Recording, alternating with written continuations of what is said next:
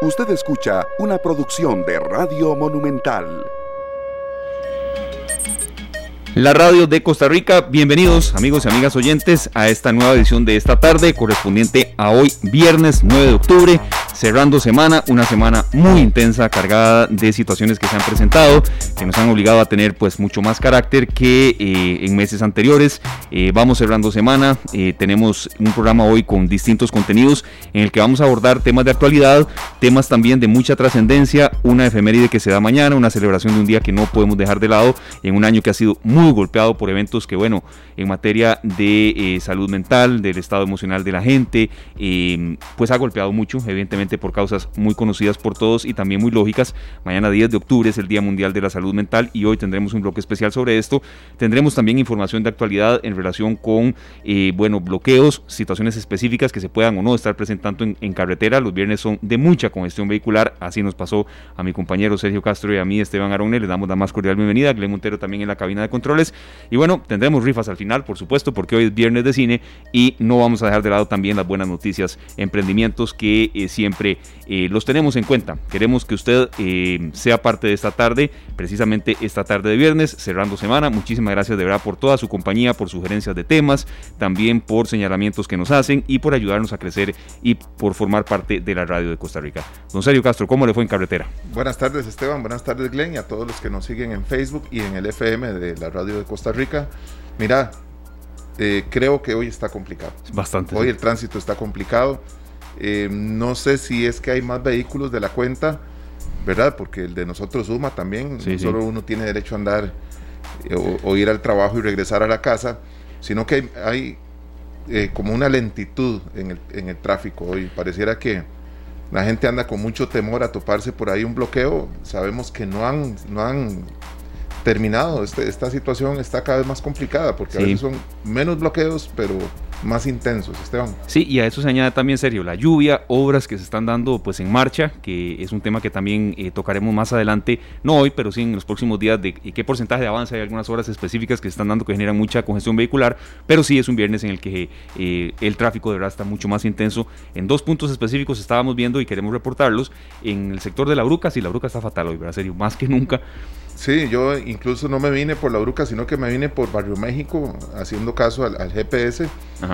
Y también, o sea, estaba eh, en ambos sentidos, por donde se viniera uno, estaba taqueado hoy. Y nos reportan por acá aquí en la intersección de los Atillos. Muchas gracias a las personas que nos eh, hacen mm, reporte de sintonía y también ayudan, en serio, para que otras personas pues eh, tomen algunas rutas alternas. La intersección en las inmediaciones de los Atillos, muy congestionada, eh, mucha precaución en carretera. vamos a arrancar el programa de hoy mm, con un extracto, Sergio, y lo hemos comentado usted y yo, de una barbaridad que se dijo ayer en la conferencia de prensa en la zona norte en San Carlos. Mm, hemos insistido, usted y yo también, hemos coincidido en eso en la parte editorial, porque a veces tenemos nuestras discrepancias como es sano, que eh, mucha gente mm, coincide con algunas de las razones por las cuales esta protesta, estas marchas, estas manifestaciones se dan, pero no con la, no con la manera, ¿verdad? Serio, de bloquear medio país. No, no, y, ya el, tema ya pasó más allá, ya no es solo el bloqueo, sino que eh, están listos para atacar eh, los vehículos que pasan, ¿verdad? Para agredir a oficiales, Incluso vimos gente tirándole piedras a una ambulancia, eh, prenderle fuego a una microbús que transporta oficiales de seguridad de la fuerza pública eh, específicamente. Y creo que ya esto llega a otro nivel, porque si la policía actuara en la misma proporción que esta gente que está lanzando piedras, tendríamos muertos y muchos heridos, ¿verdad? Porque la, policía se defendería con armas de fuego. Así es, Sergio. Pero también un punto en el que coincidimos ayer que lo comentábamos usted y yo y que lo que se dijo anoche nos, nos da pie para arrancar en parte con esto, es que sí, Costa Rica está registrando hoy, por ejemplo, 1.225 casos nuevos de coronavirus y lamentablemente se confirmaron 15 muertes en las últimas 24 horas. No diríamos que el tema sea diluido, no, no, la gente lo tiene presente, pero si usted ve esas manifestaciones donde no hay nada de distanciamiento, Sergio, donde, donde la gente está sin mascarilla dando, si se puede llamar así, conferencias de prensa. Tres personas en un espacio reducido, los tres sin mascarilla, y también haciendo comentarios con que esto no, no, no es nada, que, que, la pandemia y que el, coronavirus no es nada. O sea, de alguna manera eso es lo que quieren decir, ¿verdad? Sí, y también coincidimos en eso, Sergio, de que sí, eh, diálogo no ha habido, no ha habido rumbo, no ha habido quizá liderazgo fuerte en materia de saber eh, ese diálogo que se está esperando, quién lo dirige, eh, cómo se va a dar, qué papel ha tenido la Defensoría de los Habitantes en esto, la mediación, cuando ha habido conflictos en anteriores oportunidades. Recuerdo muy bien el caso del combo del ICE, la labor que tuvo en ese entonces la Defensora de los Habitantes, Sandra Pisk. Sandra Pisk, aquí ha habido pues inacción en, en muchos frentes, eso estamos de acuerdo. Pero cuando don Célimo Guido dice lo que ustedes van a escuchar acá en esta tarde en Monumental, la Radio de Costa Rica, refiriéndose a la pandemia, uno pues, ¿cómo va a agregar que eh, haya de algo con una persona que, que piense lo siguiente? Es muy difícil. Esta tarde. Bueno, en cuanto, a las vías, yo quiero recordarles a ustedes que el gobierno de la, de la República nos tuvo siete meses encerrados por una enfermedad que realmente no ha significado mayor cosa nos tuvo siete meses haciendo directrices ilegales e inconstitucionales. Por ejemplo, la restricción vehicular tenía que haberla tomado la Asamblea Legislativa con 38 votos. Y el gobierno hace un decreto y nos aplica eso, nos meten multas, nos golpean incluso a la Casa de Trabajadora y aquí no ha pasado nada. En el caso de nosotros, hemos tirado directrices desde el principio para que no nos maltratemos entre los productores de los cantones, de los distritos. Esta tarde. Una enfermedad serio que no ha significado mayor cosa. Bueno, no sé este, ¿qué, podemos agregar. Yo la verdad que me quedo sin palabras, Esteban, porque eh, eh, estos señores pretenden pues representar a muchos y, representan a mucha gente, pero no nos representan a todos. Eso hay que, yo al menos no me siento representado por estos señores. Eh, definitivamente lo tengo que decir yo creo que mucha gente que está eh, con ellos, eh, supuestamente en los bloqueos y queriendo que el país se paralice más el lunes y todo eso que han dicho, y al escuchar esto, no sé qué pensarán, ¿verdad? Una enfermedad que no ha, no ha representado mayor cosa, 1055 muertos, eh, ha habido cierres de negocios, ayer nos decía el representante de la, el presidente, el director ejecutivo, perdón, de la Cámara de Comercio, que el 30% de los negocios a raíz de la pandemia han tenido que cerrar gente contagiada por doquier, testeos masivos, eh, doctores, esa parte, ahora que venía ya para acá, mm, pensé un poquito en eso que él estaba diciendo. Y el esfuerzo de los doctores, ¿verdad? Bueno, no solo eso, Esteban, sino que cuando ya empiezan a reabrirse algunos, algunos comercios y algunas áreas que necesitábamos para salir a, a distraernos un poco, vienen los bloqueos y las pérdidas son de más de 8.600 millones de colones en, en estos días, ¿verdad?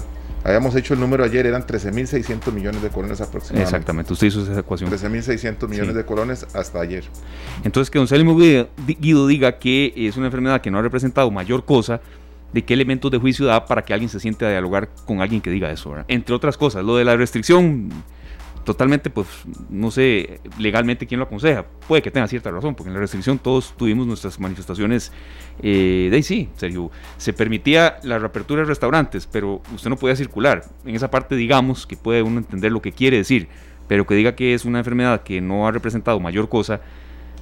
Entonces uno pensará, ¿qué elementos de juicio tendrá para dialogar en, en, otras... Es que hay que leer también las noticias internacionales.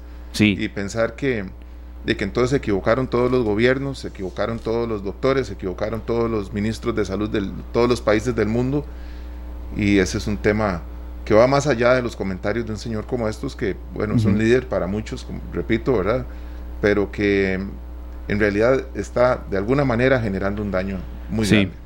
Yo lo que dijo también eh, el obispo de Tilarán, a Celimo Guido hoy, este, eh, don Sergio, el obispo de la diócesis de Tilarán, Manuel Eugenio Salazar, en nombre de Dios le suplico de rodillas, les imploro una tregua, o sea, por Dios, ¿verdad? Ya tener que llegar a, palabras y expresiones de esa manera. Creo que ya viene fin de semana, ojalá tengan un poco de, espacio de reflexión y, ya de verdad eh, tengamos la semana que viene días más tranquilos, serio. creo que todos los necesitamos y sobre todo en economía y en salud. Por supuesto, que así sea, Esteban, porque ya, ya, digamos que para los que han tenido problemas de estrés, de depresión, ansiedad y demás, esto ha venido a agravar. Sí, los catapulta, claro. claro. Así es. Y hablando, bueno, hacemos ahí el hilo conductor, don Sergio, más bien, gracias. Eh, depresión y ansiedad, mm, hoy es 9 de octubre, mañana es evidentemente 10 de octubre y es el Día Mundial de la Salud Mental.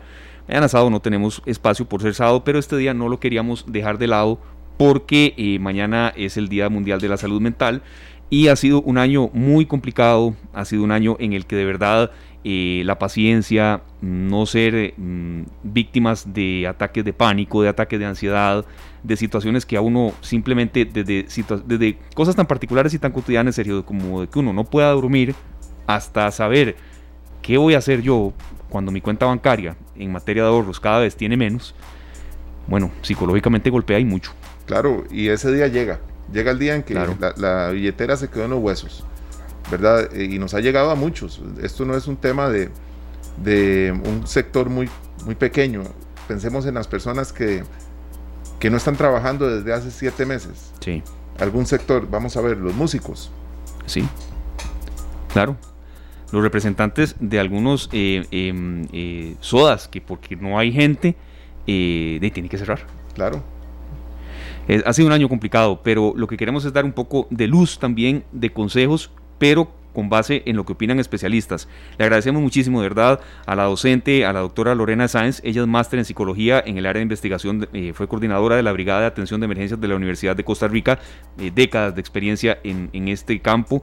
Y también, bueno, eh, doña Lorena, mm, creo que también hasta los psicólogos, psiquiatras, especialistas en materia de salud lo han sufrido, ¿verdad? Con, con revertir la consulta a una consulta virtual hasta telefónica, pero intentando ayudar de la manera que sea. Eh, ¿Cómo tomar un poco, eh, doctora, el Día Mundial de la Salud Mental? ¿Qué mensaje especial para este año? Un año que ha sido eh, muy atípico y en el que también se pueden extraer algunas cosas positivas, sobre todo de forjar personalidad y de quizá tratar de ser, en la manera de lo posible, más empáticos y solidarios. Bienvenido, doña Lorena, bienvenida. Gracias, muy amable. El tema de salud mental eh, hoy tiene una relevancia específica eh, debido a la pandemia, pero también se debe al cambio de enfoque que ha venido sucediendo en el campo de la salud mental durante muchísimas décadas y al enfoque de salud mental que tiene el Ministerio de Salud desde el enfoque salubrista.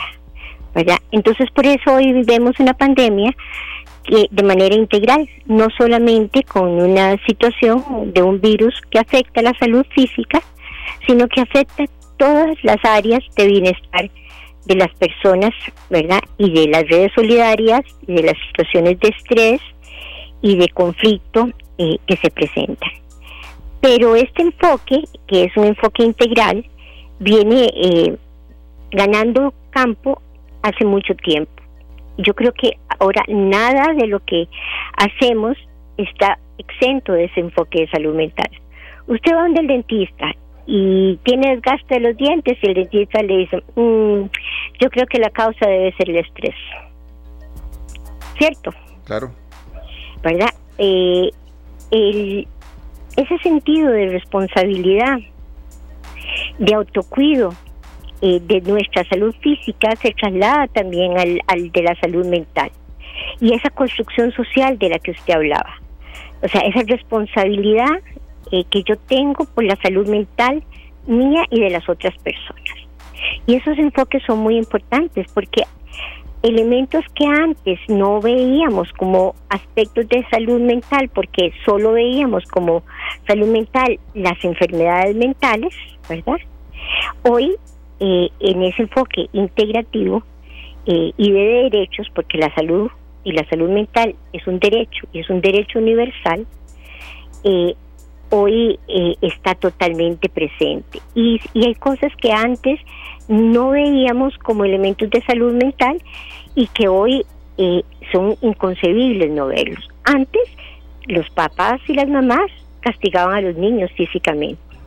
Hoy eso no se permite porque se está consciente del daño y de las implicaciones de la violencia y del autoritarismo en las personas menores de edad. Eh, hoy eh, la violencia de género es un elemento que combatimos, ¿verdad? Como parte integral del enfoque de salud mental, ¿verdad? Desde un enfoque de género, en un enfoque que pasa con las masculinidades y que pasa con las feminidades, ¿verdad? Y en esa relación eh, eh, de, respeto y de cambio de cómo se ven las relaciones humanas desde esos enfoques. Entonces, eh, temas que antes eran eh, totalmente eh, anulados, que no, no eran vistos como elementos a, a contemplar, hoy sí lo, lo están. Y se atienden, y se educan, y se prevén, que eso es lo más importante del mundo. Desde que, desde que nosotros eh, asistimos a cualquiera de los servicios, nosotros estamos viendo que el tema de salud mental está implícito. Usted va a la consulta del niño sano o de la niña sana y el desarrollo emocional del niño está presente y lo manejan los pero lo maneja eh, el educador o la educadora física en la escuela. Eh, lo maneja la maestra, lo maneja la orientadora, ¿verdad? Eh, o el orientador. Entonces, eso nuestro país es un país que ha venido luchando para que la salud mental eh, esté presente en esa construcción social. Doctora. Sí, señor. Hoy tenemos una situación muy distinta a la que teníamos hace siete, ocho meses y por supuesto que mucho más distinta a la que teníamos hace un año. ¿verdad? Tenemos noticias, hay gente que, que se dedica a pasar noticias negativas, incluso que no tienen que ver con nosotros, pero negativas de todas maneras. ¿Cómo podemos cuidar nuestra salud mental con un entorno tan distinto al que teníamos, al que estábamos acostumbrados? Bueno, yo creo que es, es muy importante el, el, nivel de información y ustedes ahí, los medios de comunicación, cumplen un papel fundamental, ¿verdad? Para que la gente, eh, eh, educar a la gente del tipo de noticia, eh, eh, del filtro que hay que hacer de, de, la información y de las noticias que se recibe, ¿verdad? para no generar pánico, para que los medios de comunicación eh, generen noticias eh, eh, veraces, ¿verdad? Y que tiendan a que la, la, población tengamos una información consciente que nos permita tomar decisiones. ¿verdad? Y se ha logrado muchas cosas. Usted sale a la calle y la mayor parte de las personas está con su mascarilla. Y en tan corto tiempo y hay una conciencia en muchísima de la gente de el cuidado de uno mismo y el cuidado de las otras personas. No es generalizado, no es generalizado, pero sí hemos avanzado mucho. Usted ve que hay información donde los niños y las niñas saben qué está pasando con el coronavirus y saben qué son los protocolos para poder eh, evitar eh, eh, enfermarse. Hay situaciones, porque la salud mental es una construcción social con, con la que hablábamos antes, que evidentemente eh, eh, está empezando. Como decían ustedes anteriormente, una persona que no tiene trabajo en este momento y que tiene siete meses de trabajo y que no solamente ve que sus ahorros se van bajando, sino que sus deudas van aumentando, eh, obviamente su salud mental va a estar comprometida. Eh, donde la incertidumbre eh, va a estar eh, presente porque cada vez que vemos el noticiero decimos, bueno, ¿en qué momento de, de, la curva estamos? ¿Estamos en el pico o qué más nos espera al respecto?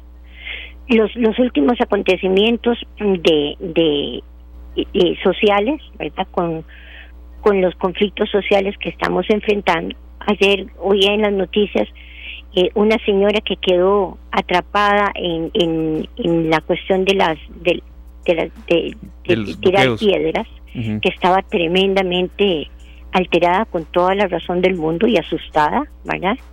Donde eh, el, pasar por una carretera y no saber cuánto tiempo vas a estar, pero además qué se puede generar en esa en ese lapso de tiempo, eh, obviamente nos va a, a, provocar eh, una desestabilización en nuestros patrones cotidianos, ¿verdad? Ahora, llamar a la calma como han estado llamando y entender que eh, la, la situación del diálogo y que la gente pueda expresar qué es lo que está viviendo y lo que está sintiendo y acceder a la multitud de servicios que hay al respecto. Mire, eh, se están haciendo en salud mental esfuerzos muy importantes. Las líneas de apoyo psicológico eh, de autoayuda son muy importantes. El Colegio de Psicólogos ha puesto una línea eh, eh, atendida por profesionales de forma gratuita. La Caja Costarricense del Seguro Social ha reforzado todo su sistema de atención en salud mental a todo el personal de, atención de primera línea, vaya, y eso eh, porque, eh, porque es un personal que además tiene un desgaste psicológico, además del desgaste físico que está teniendo, que es muy importante. Eh, y el Ministerio de Educación ha hecho todo un programa de atención a, en línea para sus estudiantes, porque la virtualidad, aunque usted no lo crea, también puede ser una manera de estar accesible a atención de salud mental a personas que no lo tenían, porque un servicio de salud mental eh, particular son 30, 35 mil colones eh, por cita.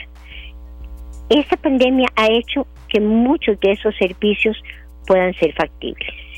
Eh, las diferentes instituciones en el campo laboral están poniendo estrategias de salud mental el impacto del teletrabajo, ¿verdad?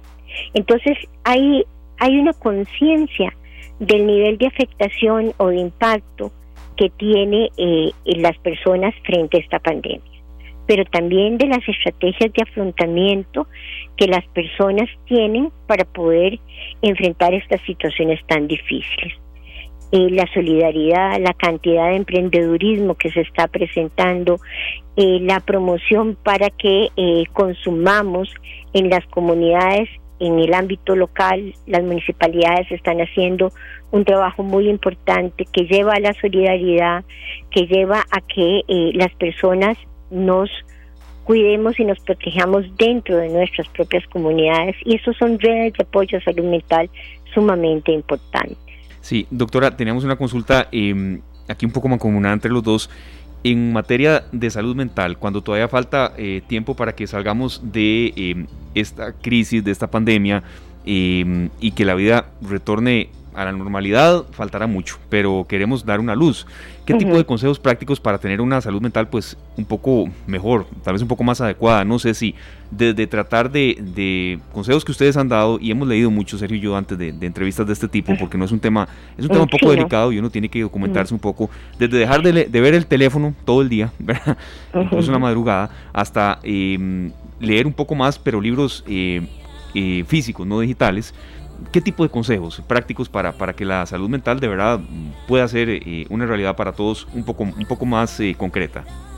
Bueno, yo creo que cada persona tiene estrategias de afrontamiento de su salud mental específicas, ¿verdad?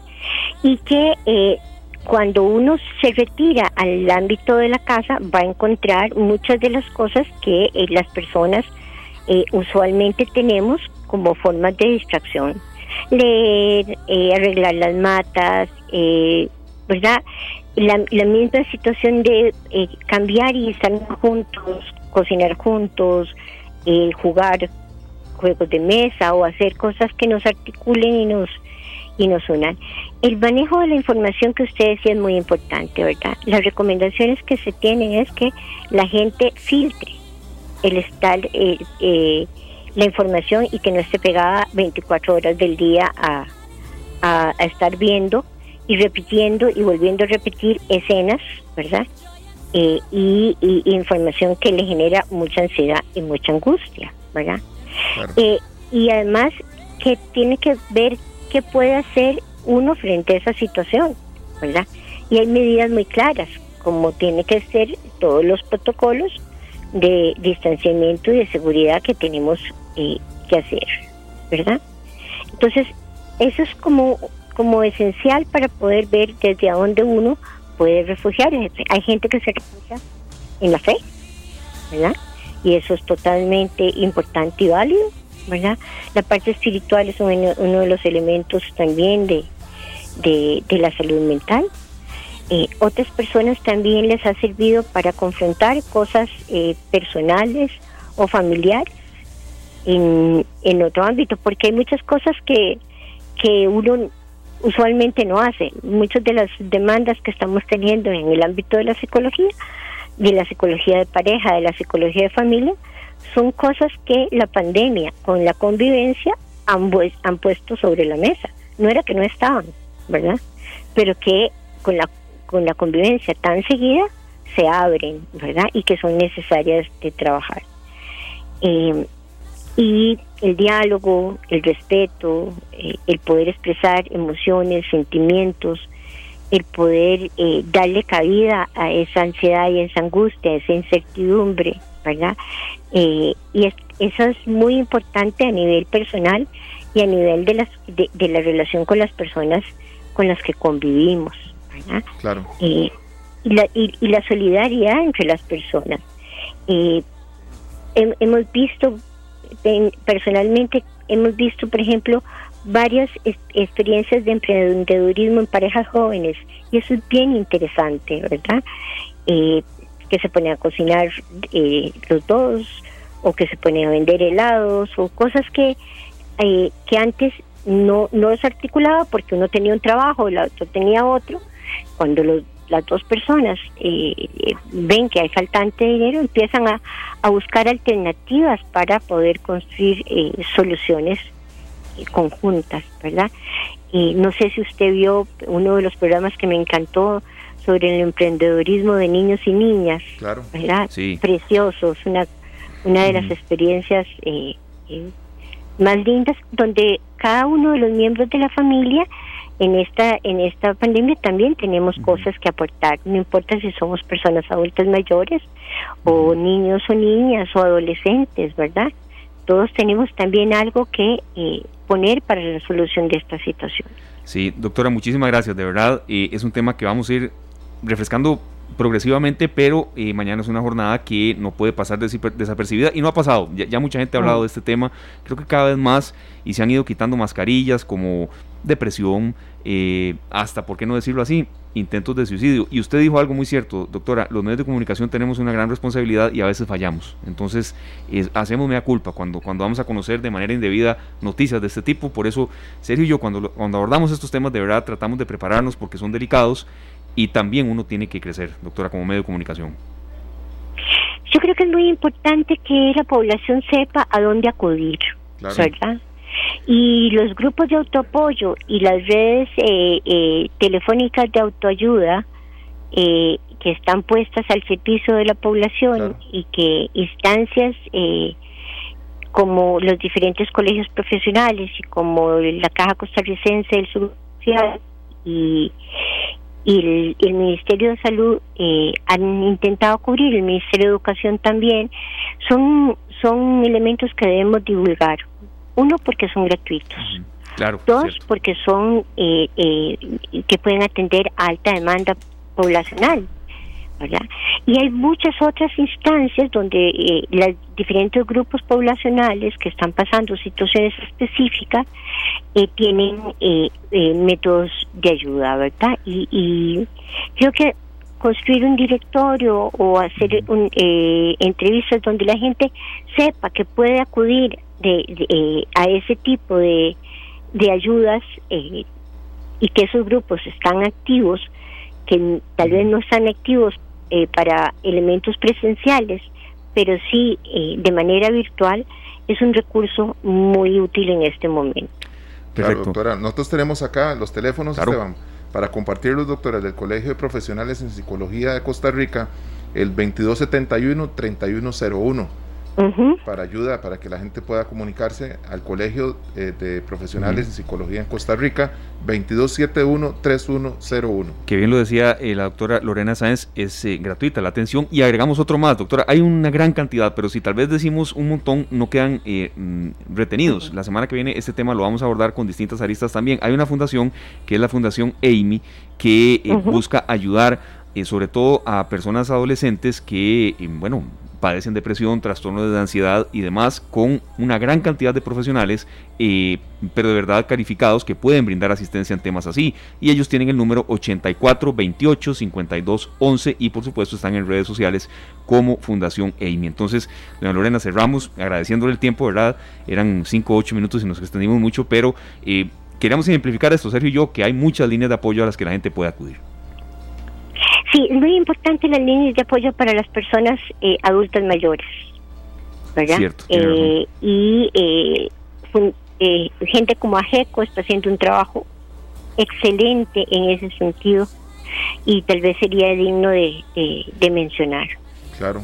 Sí, tiene toda la razón y ya en este mismo instante, precisamente, ¿sabe por qué, doctora? Porque nos han acompañado especialistas de AGECO acá en, esta tarde, eh, sobre todo en el arranque de la pandemia, serio, cuando, cuando esto mm, empezó y era la población que se creía más vulnerable, ahora nos hemos dado cuenta que a cualquiera pues puede sufrir a GECO y nos deja esa tarea que la cumplimos por dicha, gracias a la inmediatez de la radio, inmediatamente, doña Lorena, 2542 4500, 2542 4500, la Asociación Gerontológica Costarricense, que eh, tiene una gran cantidad de opciones virtuales también para dar apoyo a la tercera edad. Muchas gracias, doña Lorena, de verdad, por haber estado con nosotros. Muchas gracias a ustedes. Feliz que pasen feliz tarde. Igualmente. Igualmente para usted. Y sí, en serio, hay, mm, hay una gran cantidad de líneas de apoyo gratuitas. Yo siento que en materia de salud mental, creo que uno lo que primero tiene que hacer es reconocer que está ya en una situación que se le puede escapar un poco de las manos y sobre todo eh, ya pedir ayuda eh, especializada. tenemos que hacerlo, Esteban. Sí. Tenemos que hacerlo, pedir ayuda. Este, Esteban. Sí, doctora, aquí. Eh, tantísima eh, mencionar que es la línea de apoyo para hombres bueno. Ajá. ¿Verdad? Sobre todo en este momento donde muchos hombres en, por la crisis, su papel de proveedor está siendo amenazado y muchos elementos de la masculinidad y que su, y que suelen resolverlos tal vez de maneras violentas contra sí mismos o contra eh, sus parejas. Esa, esa línea es muy importante de mencionar. Perfecto, doctora. Vea, mm, ¿le parece si nosotros retomamos el contacto la semana que viene con, porque hay, hay consultas de la gente en cuanto a estos temas, entonces las vamos a ir recopilando por ahí y dar a conocer también estas posibilidades de ayuda.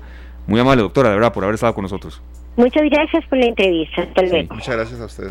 Lo, vamos a tener en cuenta, Sergio. Es un tema que, eh, mm, cuando lo hemos abordado, mm, a veces nos llegan sugerencias de otros enfoques y la idea es crecer, pero el Día Mundial de la Salud Mental es mañana 10. Entonces, Nosotros constantemente tenemos eh, invitados o invitadas que nos ayudan, Esteban, a, a, trabajar en la, en la salud mental.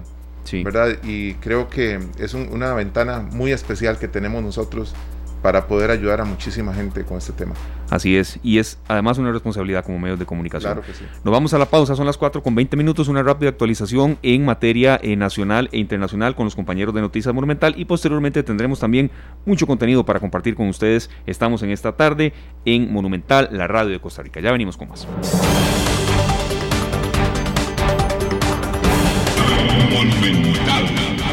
La radio de Costa Rica son las 4 con 25 minutos y don Sergio nos vamos a una breve actualización sobre lo que acontece en Costa Rica y el mundo, siempre eh, información en desarrollo y lo que preparan nuestros compañeros para la tercera emisión. Claro que sí, tenemos acá a nuestro compañero Juan Enrique Soto de Noticias Monumental con un resumen. Buenas tardes Juan Enrique, bienvenido.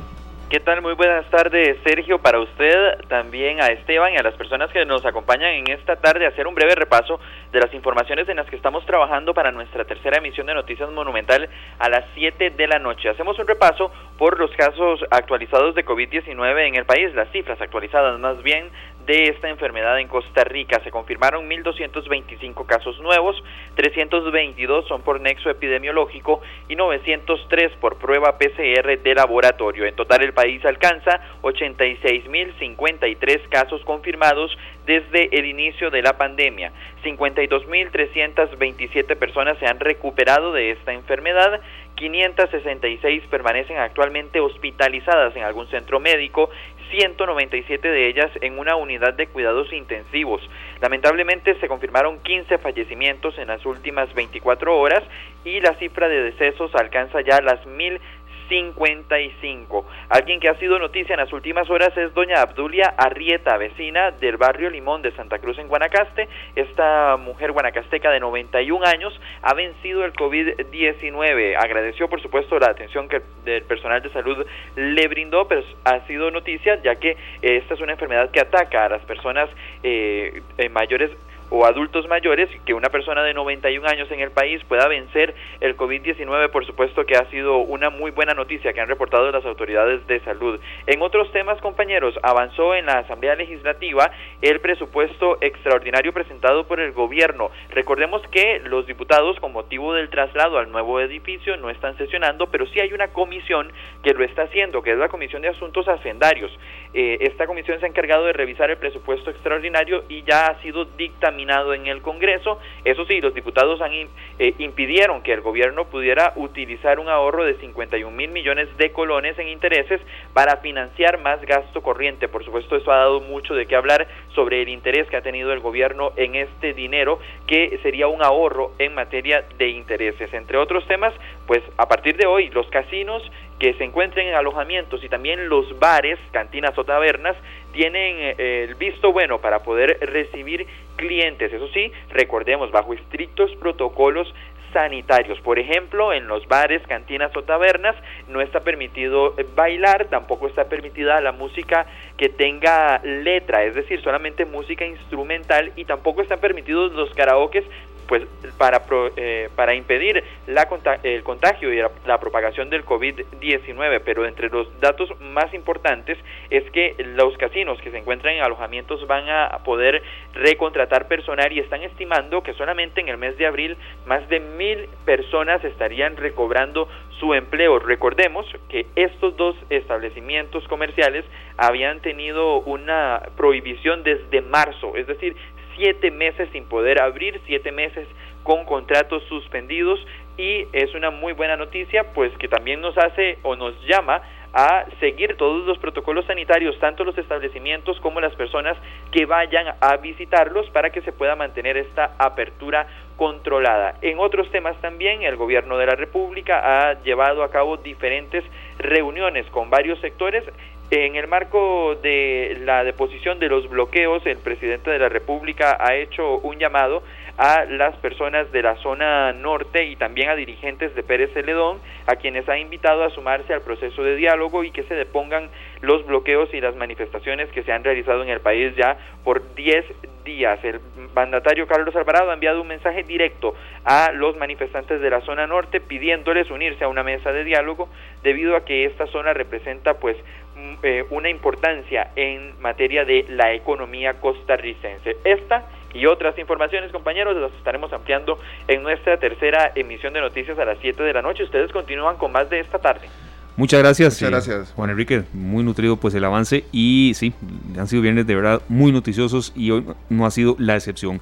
Bueno, Sergio, nosotros aquí queríamos también tocar el tema de eh, una información que es siempre eh, recurrente para el tema de fin de año que ya da también un matiz de que empiezan a acercarse los, los vientos pues, navideños, los vientos de fin de año y ese sobre el tema del gordo de fin de año y queremos enfocar un poco la entrevista que ya vamos a tener a, la, invitada que sigue en este bloque sobre mm, recordar también que eh, es evidente que el gordo navideño pues estará, estará, valga un poco ahí el paralelismo, el gordo navideño estará un poco más delgado en cuanto a premios, pero que también entendamos que comprando podemos ganar, pero sobre todo también ayudar, ¿verdad? Por supuesto, este, la, los aportes que hace la Junta de Protección Social a diferentes entidades, Esteban, son muy importantes y a veces pues no ganamos cuando compramos lotería, pero estamos igual beneficiando a muchas obras importantes para Costa Rica. Sí, así es. El gordo navideño ya está en la calle. Eso es un poco también lo que queremos hacer eh,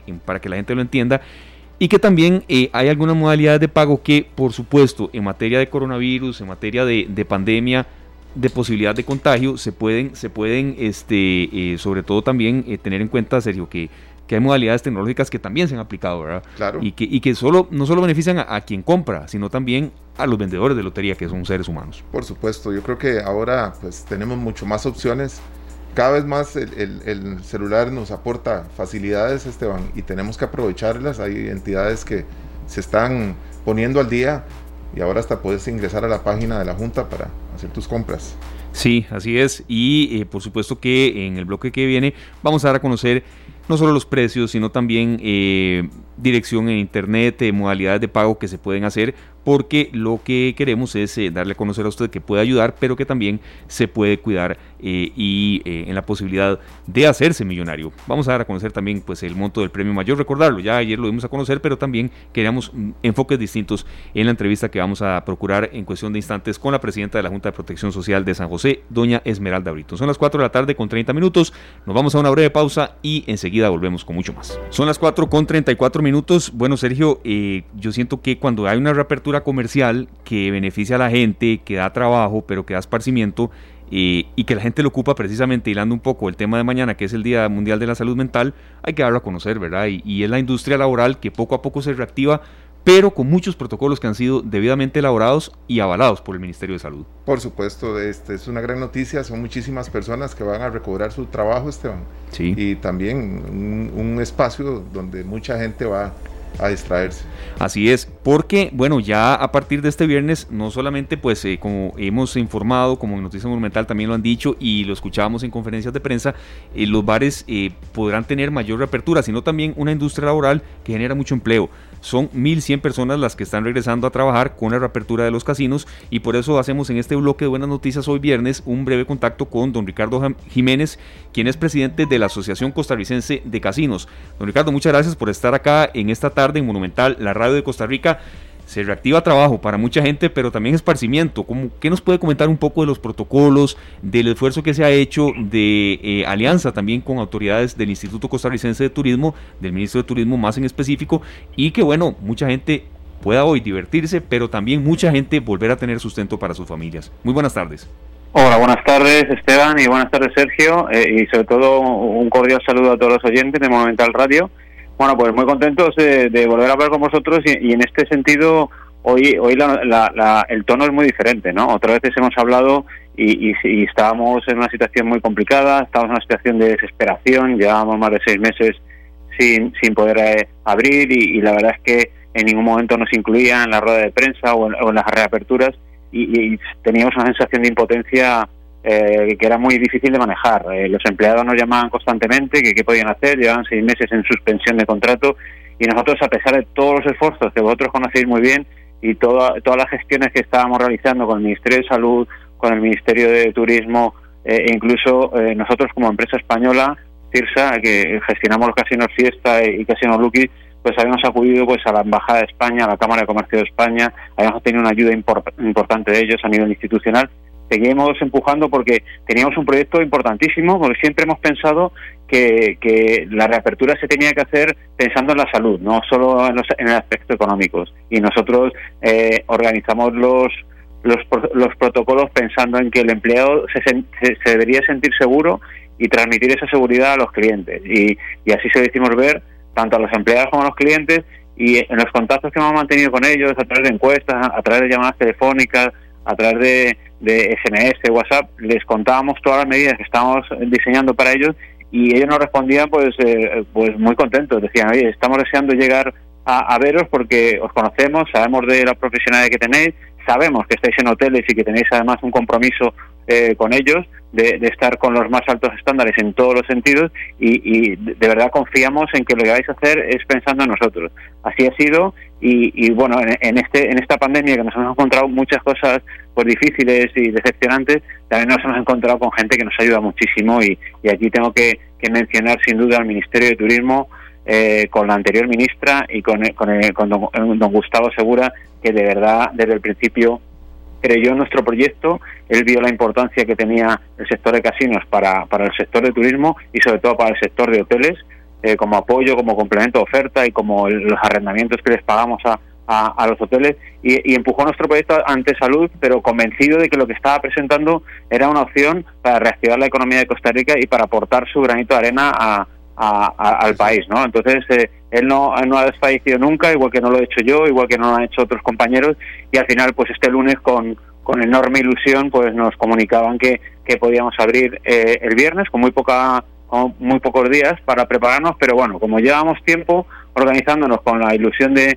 de abrir, pues esta mañana pues el primer casino abría muy tempranito a las 6 de la mañana y ya había clientes esperándonos para saludarnos y bueno, les hemos recibido con un aplauso, les hemos recibido con, con una sonrisa eh, escondida detrás de la mascarilla, pero pero con mucha ilusión y, la, y el, el, feedback que me han ido dando mi, mi equipo a lo largo del día es de que nos ha visitado mucha gente, se ha quedado muy contento. Incluso tengo que decir con orgullo que nos ha visitado el Ministerio de Salud haciendo su trabajo en el Casino de Heredia, han hecho una revisión con los protocolos en la mano y se han ido plenamente satisfechos de que se cumplía toda rajatabla y de que lo que de verdad habíamos prometido es lo que estábamos cumpliendo. Entonces estamos muy contentos y hoy la verdad es que es un día importante para nosotros. Eh, no han podido abrir todos los casinos, eh, porque ha habido muy poca muy poco tiempo, pero los nuestros sí han abierto, algún otro también ha abierto. Eh, yo creo que ya se habrán reactivado unos 500 empleos y esperamos que a lo largo de octubre se, se reactiven por lo menos 1.000, 1.100 directos y luego los indirectos que bueno pues que siempre han permanecido a, satelitando alrededor de los casinos que son nuestros proveedores de producto nacional eh, carne, pescado, eh, bebidas, eh, entretenimiento, marketing y otras cosas, ¿no? Entonces, muy felices. Muchos músicos también se ven beneficiados ya cuando logren abrir este espacio para ellos, porque muchos casinos tienen música en vivo, pero los proveedores, ¿verdad? Proveedores costarricenses que están pues brindándoles a ustedes productos frescos y demás. Creo que es una, una, gran oportunidad para muchas personas, es una muy buena noticia y la gente sabe que ustedes tienen pues las medidas sanitarias eh, correctas con distanciamiento entre máquinas y demás para que ellos puedan disfrutar de, de este pues eh, pasatiempo que realmente mueve a muchísima gente, don Ricardo. Sí. Sí, hemos diseñado, como tú bien dices, eh, los protocolos pensando en el empleado y pensando en el cliente, ¿no? Había unos protocolos estándares que había que cumplir por el Ministerio de Salud, pero nosotros hemos ido mucho más allá. Hemos, hemos decidido que queríamos más seguridad y hemos invertido una cantidad de dinero importantísima y, y, posiblemente sea esa es el motivo por el que el cual no hayan abierto otros casinos porque se han terminado de preparar para salir 100% y no salir con, con, con alguna medida incompleta no nosotros hemos puesto mamparas de policarbonato eh, entre cada uno de los lados de la máquina para que el cliente pueda jugar aislado y no pueda tener contacto con ninguna otra persona hemos apagado la máquina al lado o sea hay encendida una sí una no de forma que entre una silla y otra silla hay más de dos metros de distancia y en las mesas pues hemos reducido el aforo de seis personas a tres y, van a jugar entre, entre mamparas de policarbonato. Todos nuestros empleados llevarán mascarilla, máscara, guantes y los geles que, que, prescribe el Ministerio de Salud, la toma de temperatura, eh, desinfectamos las fichas con lámparas ultravioletas, desinfectamos los naipes, desinfectamos el efectivo. O sea, vamos mucho más allá de lo que el Ministerio de Salud le pide a una actividad similar a la nuestra, pero nosotros estamos contentos de estar por encima porque es, estamos hablando de la salud de nuestra gente, estamos hablando de la salud de los tricos y, y, eso es lo más importante. Sin la salud no podemos mover la economía. Perfecto, muchísimas gracias, don Ricardo. Es don Ricardo Jiménez, presidente de la Asociación Costarricense de Casinos, y eh, que poco a poco la reapertura sea mayor para bares, restaurantes eh, y que todo el aparato que no solamente esparcimiento, pero también laboral, eh, bueno, vaya creciendo y, podamos volver lentamente a una normalidad que no será del todo igual a la de antes, pero sí eh, que vaya girando esa rueda, don Ricardo. Muchas gracias, de verdad. Gracias a ustedes. Éxitos. un, abrazo muy grande. Igualmente, gracias. Muchas gracias a don Ricardo Jiménez, presidente de la Asociación Costarricense de Casinos, que bueno, representa una fuerza laboral no menor, ¿verdad? Serio, cuando son tantas personas. Sí, eh, antes de ir con el tema del gordo navideño, mucha nos hacen por acá la, salvedad que sí, serio, se están abriendo más espacios, ¿verdad? Pero si usted tiene síntomas de resfrío o, parecidos a alguna enfermedad, no vaya. Habrá tiempo para que esté mejor y pueda ir a todos estos espacios. Por supuesto, por supuesto. Es más, con esos síntomas uno debiera de, buscar un espacio en, su agenda para descansar, reposar y, y, ver que realmente sea un resfrío, ¿verdad? Porque ahora los síntomas se pueden confundir también con el COVID-19. Así es que cuidémonos mucho creo que no es un momento para andar uno resfriado en ningún lado. Sí, fue una de las emisiones de Noticias Monumental específicamente donde una epidemióloga decía, eh, si usted está eh, con síntomas de resfrío, mm, por favor no vaya a ninguno de estos espacios que se están reabriendo porque eh, el daño puede ser mucho peor el, que lo que antes se estaba generando. Entonces, seamos muy responsables con estas reaperturas. Y bueno, don Sergio, nos vamos hasta la Junta de Protección Social. Está con nosotros la presidenta ejecutiva de esta institución. Le agradecemos mucho a doña Esmeralda Britton que saque un espacio para atendernos y bueno, profundizar un poco en un tema que generalmente, serio, cuando ya se habla de esto, huele totalmente a fin de año. Bueno, yo creo, Esteban, que sí, definitivamente así es. Sí. Así es, señora Esmeralda, consultarle un poco eh, qué medidas para este año distintas, evidentemente, pues puede haber con respecto al año anterior, eh, sobre todo es yo creo que hasta entendible que los premios sean menores, ¿verdad? Por supuesto, pero medidas de seguridad en materia de cómo comprar para jugadores y también para vendedores.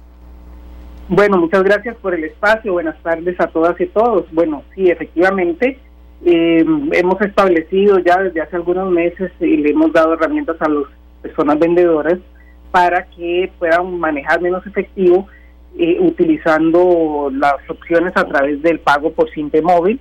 Entonces nuestros vendedores y vendedoras pues ya tienen, este gran parte de ellos están usando ya esta opción y bueno, estamos trabajando bastante fuerte para que todos puedan puedan utilizar este mecanismo porque la gente eh, cada vez está usando menos efectivo y además es una, una opción para, para evitar el contagio eh, del uso de los del, efectivo y también pues que ellos limiten la, la posibilidad de que la gente esté tocando todos los todos los billetes y piden el número o ellos le dicen cuáles son los números que están disponibles pero que no le den al alcance de la gente pues que todo el mundo esté tocando los enteros de lotería para evitar también que se pueda propagar el contagio. Claro que sí, doña Esmeralda. Ya ayer salió a la venta el, gordo navideño.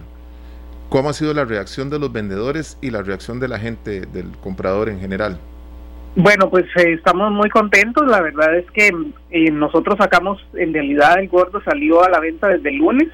Eh, ese día estaba planificada la, la conferencia de prensa. Normalmente va acompañada de la salida del gordo y el acceso a los vendedores, pero pues por las circunstancias que se estaban presentando en el país se había pospuesto la conferencia de prensa. Sin embargo, eh, ya para el lunes teníamos como el 9% de los vendedores habían sacado eh, lotería navideña. Y bueno, hemos estado estableciendo una serie de mecanismos, de incentivos para que ellos puedan sacar la lotería a vender y, bueno, también que las personas que compran pues que aprovechen desde tempranas horas de, estas épocas en, ir adquiriendo sus, sus pedacitos, sus fracciones, medios enteros, enteros, lo que gusten, para que no se vayan a quedar al final y que entonces no encuentren esos números que siempre buscan. Así es que invitándolos a todos y a todas para que para que empiecen a comprar, ¿verdad? Así es, doña Esmeralda, eh, consulta a la gente un poco sobre, eh, bueno, eh, las instituciones a las cuales llega la ayuda, cuáles son, recordar eh, y que la gente entienda también que cuando se compra así hay posibilidad de hacerse millonario, pero también de que muchas familias eh, tengan una mejor calidad de vida. Efectivamente, cada persona que compra un pedacito de lotería, de chances, eh, que compra nuevos tiempos, tres monazos, loto o incluso las raspaditas, todas ellas, pues las utilidades que se generan a través de, de la venta de estos productos, todos esos dineros van a beneficiar a, muchas organizaciones en todo el país. Cada vez que usted compra lotería o algún producto de la Junta, está mm, colaborando para que se compre equipo especializado médico para los hospitales y clínicas de la Caja Costarricense del Seguro Social, por ejemplo.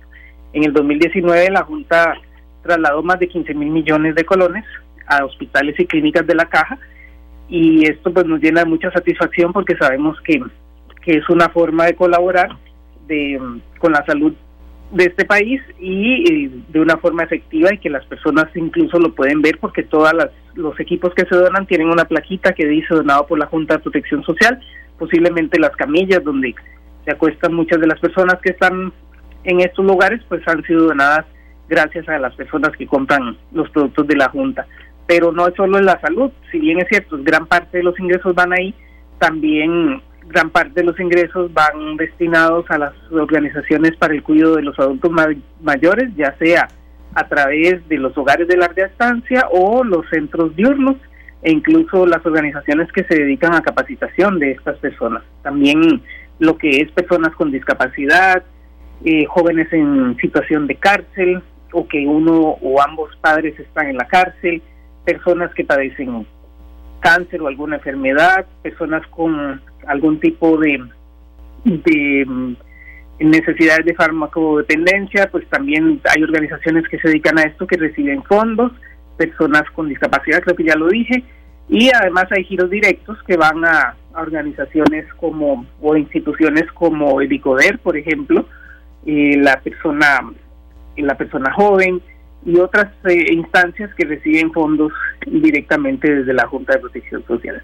Perfecto. Doña Esmeralda, una última consulta que nos nace en relación con, bueno, estamos en pandemia y evidentemente la gente ha recortado muchos gastos. Todos estos sorteos que usted nos ha mencionado, eh, mm, la capacidad de la gente de compra, lo que ustedes han recaudado, ¿se ha visto muy afectado o con toda la reinvención que ustedes han tenido también, hemos visto mucha labor tecnológica, eh, pueden decir que se han sostenido? Hemos, la, bueno, tuvimos que suspender sorteos y reprogramar algunos y eliminar algunos otros, ¿verdad? Entonces esto lógicamente causa un impacto en los en, la proyección que se tiene de ingresos para eh, trasladar a las organizaciones sociales. Entonces, especialmente en los meses de junio, julio y agosto, eh, y todavía septiembre un poco, tuvimos eh, un impacto bastante fuerte y tuvimos que acudir a, a financiar a las organizaciones sociales a través de los fondos que estaban para otros proyectos que no se iban a canalizar y que estaban en, el superávit de la institución. Y pues ahora ya nos hemos ido dichosamente recuperando, los sorteos cada vez van tomando, digamos que tornando a la, a la normalidad. Ya en este mes de octubre tenemos solo un sorteo de Lotería Nacional, todos los demás de, de chances eh, de martes y viernes están ahí, entonces eso nos hace que podamos ir recuperando más rápidamente los la proyección de ingresos que teníamos para estos meses, pero sí ha sido pues un impacto eh, importante que eh, pues va en, en detrimento del, de la ayuda que podemos dar a estas organizaciones. Perfecto, muchísimas gracias. Esmeralda Britton, presidenta de la Junta de Protección Social. Ya en algunas semanas más, pues eh, tendremos otro contacto con usted, otros representantes de la Junta, para ver cómo ha ido un poco el ritmo de venta. Muy amable, señora Esmeralda, gracias. Gracias.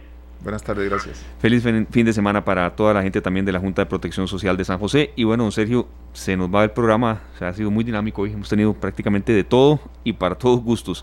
Eh, con una industria que también se está reactivando, Sergio, que ha tenido todo el control con protocolos, pero que también eh, genera empleo y sobre todo muchísima distracción. Por supuesto, ya hemos tenido varios fines de semana con amigos invitados a, al cine y esta no va a ser la excepción. Así es, eh, para todos los amantes del cine hay un estreno y de una película que de verdad se las trae. Le agradecemos a nuestro compañero Dani Zúñiga, gerente general de Nova Cinemas. Y bueno, Dani, eh, gracias de verdad por este nuevo contacto y a esta hora la gente ya empieza un poco a tener en muy listo el teléfono a mano porque vamos a rifar hoy tres entradas y ya vamos Sergio y yo a decirles un poco la mecánica porque hay un estreno de una película que eh, gira en torno al espionaje internacional. La quiero ir a ver, no he ido, le soy totalmente sincero. Viajes en el tiempo, eh, en el que un agente secreto debe prevenir una tercera guerra mundial. Usted nos comenta un poco cómo ha estado la reactivación de esta industria cinematográfica y eh, no solo el nombre, sino algunas características de quizá el platillo más fuerte para esta semana. Bienvenido, Dani, acá Monumental. Hola Esteban, muy buenas tardes a, vos y, y, a Sergio, a toda la audiencia. Es un gusto estar con ustedes en esta tarde en Monumental.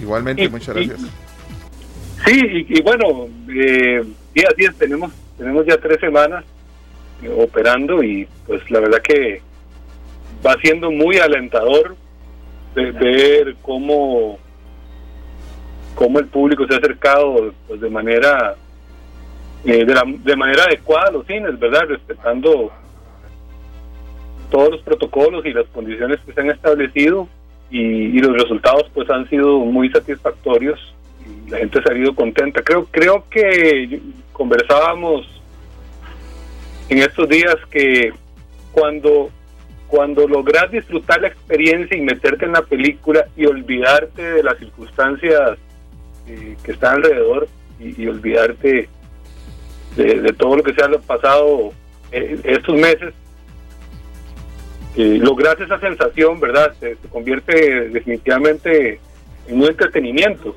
y, y pues es la realimentación que hemos recibido del público en estos días, eh, sobre todo que más gente está probando, está regresando, está viendo que nuestros protocolos funcionan, eso nos, pues nos tiene muy contentos. Y luego, pues contarles del estreno de esta semana es sin duda pues la película más importante del año. Eh, se llama Tenet, una película del, director Christopher Nolan. Es un, es un director de origen inglés que, que ya empieza a, crear con esta, me parece que es su quinta película. Eh, empieza a crear eh, cine de culto, ¿verdad? Empieza, empieza a, a ser un director que, que empieza a generar seguimiento a cada una de sus, sus películas y no es solo por el gran despliegue técnico que realiza en ellas, sino además porque porque siempre logra encontrar un tema eh, donde donde quiebra la lógica de, de, la de la vida como estamos acostumbrados a verlo. No sé si ustedes recuerdan pues pues primero la, la, sus, sus las grandes producciones de Batman, eh, que Christopher Nolan es muy recordado por esto, y más recientemente Inception, eh, o en, en, español El Origen. Claro. Eh, una película que, que, que, rompía con, con la forma en que que se podían controlar los sueños, esa era el, la trama de la película y entonces los actores en ese momento, Leonardo DiCaprio podía entrar en el sueño de otra persona para robarle eh, sus secretos industriales, esa era la trama de la película. Pues ahora eh, esta película nueva Tenet se estrenó ya ayer en Costa Rica y hace tal vez unas 3, 4 semanas en Estados Unidos y en el resto del mundo con muy buen suceso. Eh, tiene una trama parecida en términos de que es una película de acción y también rompe con el con el con los parámetros de lo normal, con las cosas que que habitualmente se pueden controlar en el mundo real, en este caso eh, cómo se desarrolla el tiempo. No trata tanto de viajes en el tiempo, sin, tratar de hacer spoilers, o evitando hacer spoilers, eh, no, trata tanto de viajes en el tiempo, sino más bien cómo opera el tiempo. Es una trama muy, muy interesante. La verdad que eh, yo tuve oportunidad de verla el martes en una premier que tuvimos y se la recomiendo a todo mundo. Definitivamente va a dar mucho de qué hablar. Ok, perfecto. Dani, rápidamente damos el número telefónico, yo lo doy y usted dice la mecánica de la rifa, don Sergio. 905-222-0000, tres entradas dobles vamos a rifar, don Sergio. Bueno, solamente llamando a este número, 905-222-0000, no vas a quedar participando, pero en las tres primeras llamadas que ingresen, eh, te van a, tomar los datos, no vamos a salir al aire con las llamadas, pero nuestro compañero Glenn Montero te toma los datos y ya pues tienes las entradas, ya nos da los nombres. Este programa fue una producción de Radio Monumental.